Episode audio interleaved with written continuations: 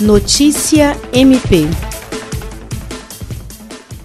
o Ministério Público do Estado do Acre, por intermédio da primeira Promotoria Especializada de Defesa da Criança e do Adolescente, expediu nesta terça-feira, 5 de maio, uma recomendação ao governo do Estado e ao município de Rio Branco para a adoção de providências visando a defesa e proteção de crianças e adolescentes diante da pandemia da Covid-19. A recomendação, assinada pelos promotores de justiça Vanessa de Macedo Muniz, Antônio Alceste Calil Castro e Francisco José Maia Guedes, requer a proibição da permanência de crianças e adolescentes de até no mínimo 14 anos em filas ou nas dependências de qualquer estabelecimento que por decreto tenha sido autorizado o retorno da atividade. O MPAC alerta que a inobservância da proibição ensejará na adoção de medidas administrativas, cíveis e criminais em face da pessoa jurídica e dos responsáveis pelas crianças e adolescentes que agirem com imprudência e irresponsabilidade em expô-las ao contágio. Jean Oliveira, para a Agência de Notícias do Ministério Público do Estado do Acre.